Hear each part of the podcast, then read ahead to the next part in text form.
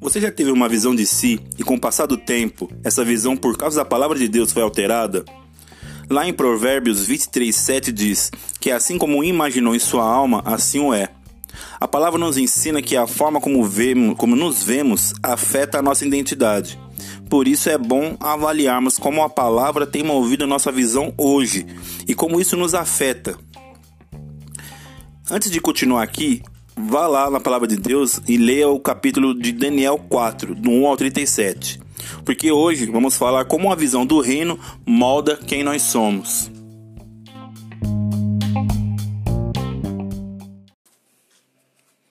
Daniel 4, do 30 ao 37.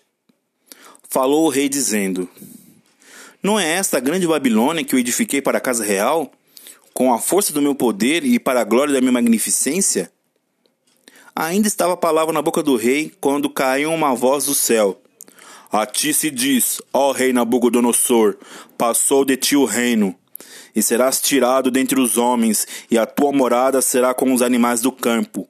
Fartião comer ervas como os bois, e parciam sete tempos sobre ti, até que conheças que o Altíssimo domina sobre o reino dos homens e o dá a quem o quer.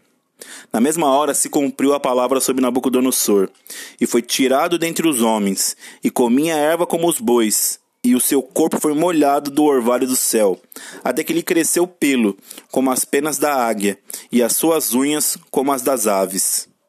Mas no fim daqueles dias, eu, Nabucodonosor, levantei meus olhos ao céu, e tornou-me a vir o entendimento. E eu bendisse ao Senhor, e louvei e glorifiquei ao que vive para sempre, cujo domínio é um domínio eterno, e cujo reino é de geração em geração. E todos os moradores da terra são reputados em nada, e segundo a sua vontade, ele opera com o exército do céu, e os moradores da terra não há quem possa estorvar a sua mão e lhe diga: O que fazes?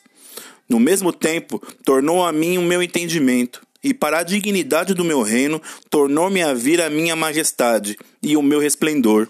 E buscaram-me os meus conselheiros e os meus senhores, e fui restabelecido no reino, e a minha glória foi aumentada.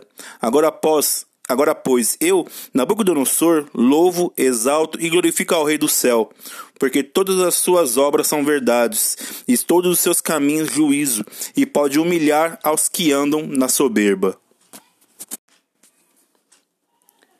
Quando o homem não tem uma visão clara do reino de Deus, ele acaba se tornando arrogante e egoísta. Por quê? Porque ele acaba considerando que tudo aquilo que envolve a vida dele é pautado na força dele, na própria capacidade dele. Ele não consegue reconhecer a autoridade de Deus em nada. E foi assim que aconteceu com o rei Nabucodonosor, o rei da Babilônia.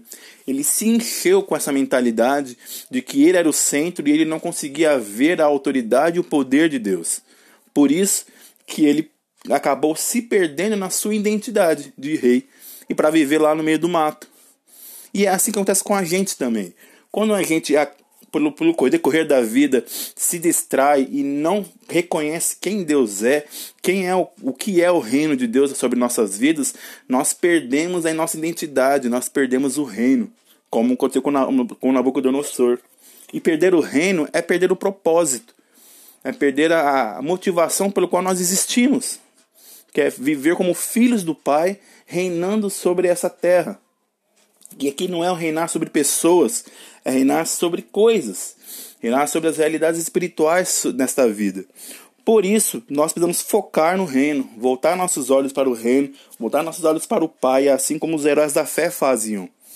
Porque os heróis da fé entenderam que a vida deles era muito mais do que essa, transi essa transição que nós vivemos. É algo além. E quando a gente se volta para o reino de Deus, quando a gente se volta para o Pai, nós reconhecemos quem o Pai é e dependemos dele. E como você reconhece o Pai, você assume a identidade de filho. E por ser filho, você pode viver sobre essa terra reinando, vencendo o pecado, vencendo as tristezas, vencendo dor, vencendo todas as realidades que vão, vão se apresentar para você. Porque você não é mais um, uma criatura, você é um filho, é um filho amado em que o pai tem prazer.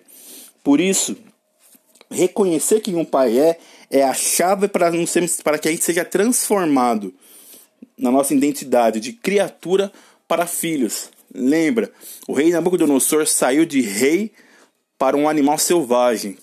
E se a gente não reconhece o reino, se a gente não reconhece a autoridade do Pai, a nossa dependência, a nossa filiação, agimos da mesma forma. Saímos de reis, de aqueles que foram chamados para reinar, para viver com uma vida de animal selvagem.